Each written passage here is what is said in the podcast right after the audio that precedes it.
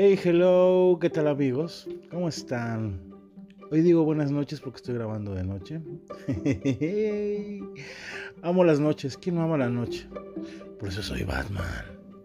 Amo las noches son maravillosas, son inspiradoras, se los juro. Pero, ay, bueno, el tema va a estar bueno.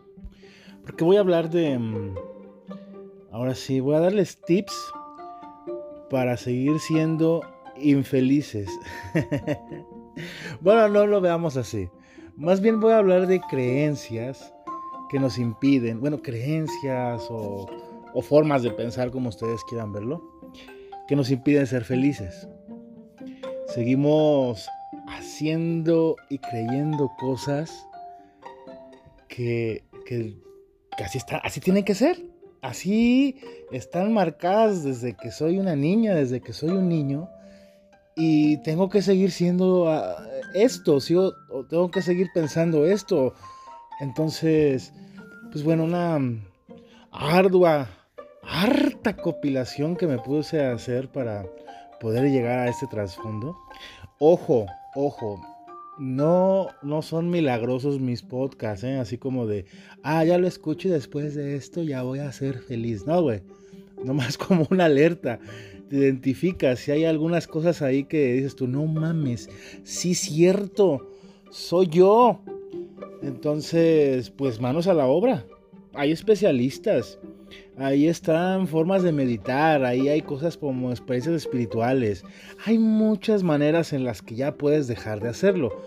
Porque es lo más, iba a decir lo más peor, lo más feo es seguir haciéndolas sabiendo que estás de la chingada. O sea, no mamen, no, no. Entonces nada más quiero que pongas atención, lo escuches. Si te identificas, si salen ahí algunas cosas, este, pues, órale, ponte, ponte chingona, ponte chingón y a empezar a cambiar esa forma de pensar o esa creencia que tenemos. Pues, para conocer las mieles de la felicidad. No digo que yo soy así como que la completamente feliz de todo el cuerpo. Tengo mis momentos en los que obviamente me permito estar triste, me permito estar enojado. Es normal, pero ya no, no dejo que, que, vaya más allá, que me afecte. Porque ya, ya, ya estuvo suave, ya. Pero no fue fácil, obviamente fue un arduo trabajo de meterte a coachings, de meterte, como les mencioné, experiencias espirituales. Tuve que ir al psiquiatra, tuve que ir al psicólogo. Y bueno, no es que diga yo, bueno, entonces ya, ahora sí, no mames, soy bien pinches feliz. La, la, felicidad está dentro de nosotros. escucha así como muy pinche. La felicidad está dentro de ti. Así que vamos, lucha. No me quiero escuchar de esa manera. Pero es real. Pero es real. Está dentro de nosotros nosotros somos los que impedimos ser felices o somos los que propiciamos ser feliz. Como, pues obviamente, aquí otra que veamos las creencias, digamos, veamos si tú te identificas, si tú estás ahí atorado en algo, atorado en algo, entonces, pues alerta y a trabajarlo, trabajarlo muy duro. No es fácil, Obviamente no es algo así como que de la noche a la mañana voy a despertar porque escuché el podcast de Fer y ya me cayeron los 20. Ahora sí voy a ser feliz. No, es un primer paso, obviamente. Es un primer paso que tú vas a dar que ya identificaste en qué, en qué está fallando por ahí algo y lo vas a remediar. No vas a luego, luego, no, no luego, luego te van a subir al ring. no, Tienes que entrenar muy duro como Rocky Balboa, hacer mucho ejercicio, muchas cosas para ya cuando puedas, ahora sí, debutar en la pelea. Es igualito en todo. Es igual en todo. Pero ya, ya, suficiente. Es todo por hoy. Muchas gracias por acompañarme. No, no es cierto. Ahora sí, pues vamos con estas creencias que nos impiden ser felices. Comenzamos.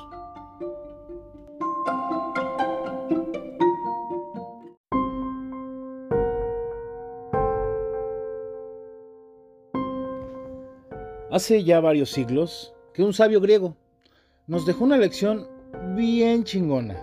Dice, aquello que repetimos una y otra vez termina por darle formas a nuestro destino. Oh my god. Bueno, con mucha frecuencia los autores motivacionales, líderes espirituales, psicólogos o güeyes que hacen podcast, bueno, hacen énfasis, hacemos énfasis en la importancia de fortalecer aquellas creencias que nos aportan seguridad, optimismo y un terreno fértil para el desarrollo personal y deshacernos de aquellos patrones de pensamientos tóxicos que únicamente nos generan dolor y malestar emocional. La razón no puede ser más evidente. Y es que los expertos coincidimos, no, bueno, pues coinciden en que la percepción que tenemos de nosotros mismos y de los demás puede distorsionar la realidad al punto de que hacemos ver el mundo como un paisaje tenebroso, tormentoso, incluso cuando las circunstancias reales no son tan desfavorables. Cambia tu forma de ver las cosas y las cosas cambiarán de forma. Decía el psicólogo y autor Wayne Diner. Que... Pero bueno, ¿qué ocurre cuando hemos repetido tantas veces los mismos hábitos y patrones de pensamiento? Que no somos capaces siquiera de reconocer que llena nuestra vida de amargura y negativismo. Si te sientes que estás viviendo a medias, con las luces apagadas y la bandera solo así que sin ondear, es muy probable que seas víctima de tus propias creencias, que seas esclavo de tu propia mente y que tu filosofía de vida, sin darte cuenta, te esté conduciendo día a día a una infelicidad cada vez peor, Néctor. Bueno, desde luego, ser capaz de reconocer los malos hábitos que debemos modificar es el primer paso para mejorar nuestra calidad de vida y dejar de ver el mundo entero como un enemigo. Escucha con atención las creencias negativas que el super equipo de Ferry Top Podcast, bueno, nada más soy yo, ha recopilado para ti. Y recuerda que nunca es demasiado tarde para reinventarte y convertirte en una mejor versión de ti misma, de ti mismo. Pues vámonos con las siete creencias que te conducen a una vida infeliz. Ahí me escuché así muy... Perdón, perdón, pero bueno. Ok, ya. Número uno. Vivir convencido de que le debes algo a los demás. Mm. Una existencia asumida como una deuda perpetua con la familia, el barrio, la ciudad o la nación es una existencia en términos de arrendado un paseo cuyo disfrute se ve opacado por, ¿cómo decir la palabra?, zozobra de sentirse obligado a satisfacer las demandas del mundo a expensas del propio bienestar. En este aspecto, saber distinguir muy bien entre la gratitud y el autoabandono, güey, es esencial. No es lo mismo reconocer lo que los demás han hecho por nosotros y dejarnos guiar por un impulso de retribución que darnos a la tarea de vivir para otros, atendiendo deberes ajenos o haciéndonos cargo de cumplir sueños que no son los nuestros. ¿Vale?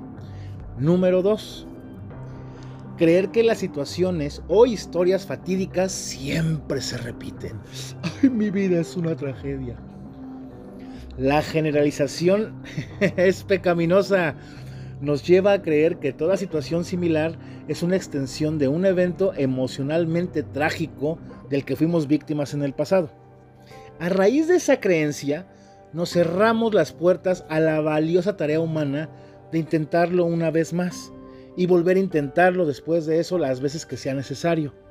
No por testarudez o por masoquismo, sino por autoconcepto y autovalidación, por convertirnos en lo que somos capaces de llegar a ser y reclamar con vitalidad nuestro derecho a recibir la mejor sonrisa de la vida. Creer que, pase lo que pase, las personas son siempre así, o que ciertas circunstancias toman siempre el mismo rumbo. Bueno, es cortarnos las alas antes de aprender a volar. Ninguna situación de la vida, así de tu vida, de nada, es susceptible de ser plagiada por la sencilla razón, razón de que ocurre en un momento distinto, en un momento eh, diferente, en un lugar diferente e involucrando a diferentes personas. La, mejor forma de saber lo que puede llegar a pasar será siempre atrevernos a vivir, güey. Así sea con miedo. Darnos una palmada en la, en la espalda de felicitaciones y todo resulta bien. O levantarnos, sacudirnos y volver al ruedo si nos caemos. La especulación siempre nos arrojará el lado más feo de la moneda. Número 3. Compararte con los demás y creer que estás obligado a ser con, pues, como ellos. Mm. Pocos hábitos nos empujan más al salto por la borda que hablarnos a nosotros mismos, en un tono siempre negativo, desestimar nuestros logros, compararnos con los demás o creernos inferiores. Muchas veces la creencia de estar por debajo de las expectativas de, así de turno nace de una visión errada de nuestras propias capacidades y valía personal más que de un argumento objetivo. Al basar la trascendencia de nuestros actos en el desempeño de otras personas, invitamos así, ven para acá, así, acércate a la amargura y el resentimiento, a ponerse cómodos en nuestra vida ya que nos guste o no, siempre habrá alguien de quien podamos aprender. Como siempre, habrá alguien a quien podamos enseñar. Número 4. Atribuirle poderes sobrenaturales a la suerte. Ay, este me encanta. La buena o mala fortuna son un recurso cómodo y de fácil uso para desentendernos de la responsabilidad por nuestros actos pero también es una forma de revelar el mando de nuestra vida a los agentes del destino. Si creemos que la suerte es la responsable del buen porvenir que nos ampara o nos desampara, es muy probable que desistamos de trabajar en nosotros mismos y esforzarnos por creer y mejorar nuestras condiciones de vida. Creer en la buena suerte es una vía rápida para otorgarle razón de ser al éxito de los demás. Mientras que la mala suerte se personifica en una especie de bruja malvada que sabotea nuestros intentos por escalar al nivel profesional y personal. Bueno, intentos que, te lo juro, a veces ni siquiera has llevado a cabo. Como bien sentencia en un poema Pablo Neruda, dice, despiértate, lucha, camina, decídete y triunfarás en la vida. Nunca pienses en la suerte, porque la suerte es el pretexto de los fracasados. Número 5. Creer que lo que tienes define lo que eres. La antroporfomización, me encantó esta palabra, antroporfomización de las posesiones, o sea, antroporfomización significa atribuirle características, cualidades, acá cosas chidas o no sé, a ciertos objetos, animales o hasta fenómenos naturales, ok. Así, asignarle cualidades y todo eso a posesiones, la humanización de la cuenta bancaria y la personificación, lo que hemos construido a lo largo de la vida, se convierte para algunas personas en un hábito degenerado que atenta contra el propio yo, el cual queda sepultado bajo los recuentos de sus grandes bienes y objetos materiales. Para el psicólogo y escritor Erich Fromm, el problema fundamental de soy lo que tengo versus soy lo que soy radicaba en un detalle imposible de omitir. Y si pierdo lo que tengo, ¿quién soy? Ahí te lo dejo de tarea. Número 6. Ir anclado a odios y resentimientos por episodios del pasado. Renegar y vivir en conflicto permanente con nosotros mismos y los demás porque lo que pasó no fue lo que debió haber pasado, no solo es una costumbre inútil, sino también masoquista, neta.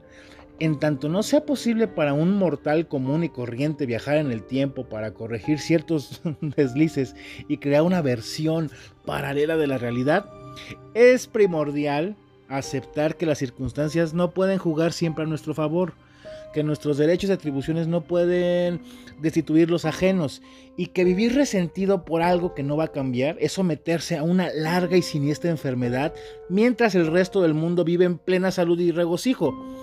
O en palabras del filósofo Max Scheller, consumir un veneno de autointoxicación psíquica. Y número 7.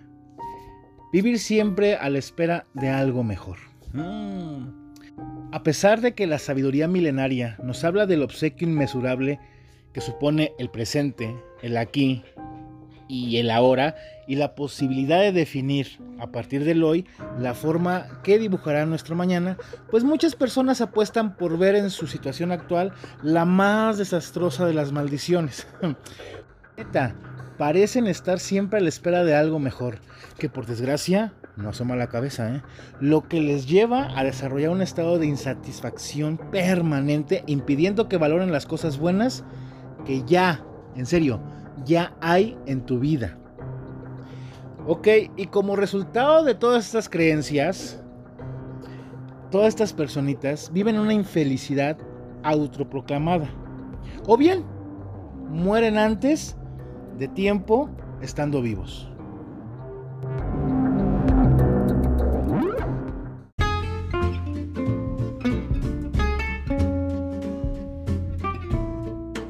Pues ya, suficiente por hoy. Ya. Out. Me voy a ver Black Mirror. Qué buena serie. Fumadísima. Fumadísima. Bella. Una joya. Tienen que verla. Black Mirror. Son... Dicen que no está ligada, yo sí veo varias, dicen que algunos dicen que está toda ligada, estoy ahí como que arreglando, armando rompecabezas. Es que son diferentes capítulos en todas las series, no, no se ve como que una continuidad en todas. Pero yo sí he notado, no voy a dar ningún spoiler, sí he notado que hay ciertas cosas que se liga un capítulo con otro, aunque no son de la misma temporada. Como que dije, oh my god. Así que la estoy viendo por tercera ocasión. sí, lo sé, lo sé. Es muy buena. Buenas actuaciones dirección de Nos de Pases de Verdolaga Y las historias son. Hay algunas que sí están muy pasadas de lanza, pero la trama es muy buena. Yo sé que nada que ver con mi. con el tema. Solamente quería decir que ya, como es de noche, ahorita voy a preparar un café con leche y pan tostado aquí remojadito así, no manches, bien rico como sopitas. Ah, sabe sabrosísimo. Eso mi mamá me hizo, me enseñó a comerlo de niño y es la gloria, se los juro, tienen que probarlo. Entonces, bueno, ese es mi plan, ya terminé de grabar, ahorita lo edito rápido, le pongo la musiquita de fondo, lo subo, lo programo para mañana y veo Black Mirror. A disfrutar mi noche. Eh, dicen por ahí, si vas a iluminar mi noche, Nada más no te pases de la raya. Les mando un fuerte abrazo. Ah, ya saben, cuídense mucho, lávense sus manitas. Y próximamente ya vamos a ver qué producto vamos a sacar para Folk Cancer. Saben que año con año yo hago algún hago playeras o algo para recaudar fondos para mis niños con cáncer. Estoy viendo la posibilidad de ver qué hacemos. Yo creo cubrebocas, que es lo más óptimo, pero estoy buscando quien haga un cubrebocas de muy buena calidad y que cumpla con los estándares de calidad. Así que, pues, les mando un muy fuerte abrazo. Cuídense mucho y mucha paz.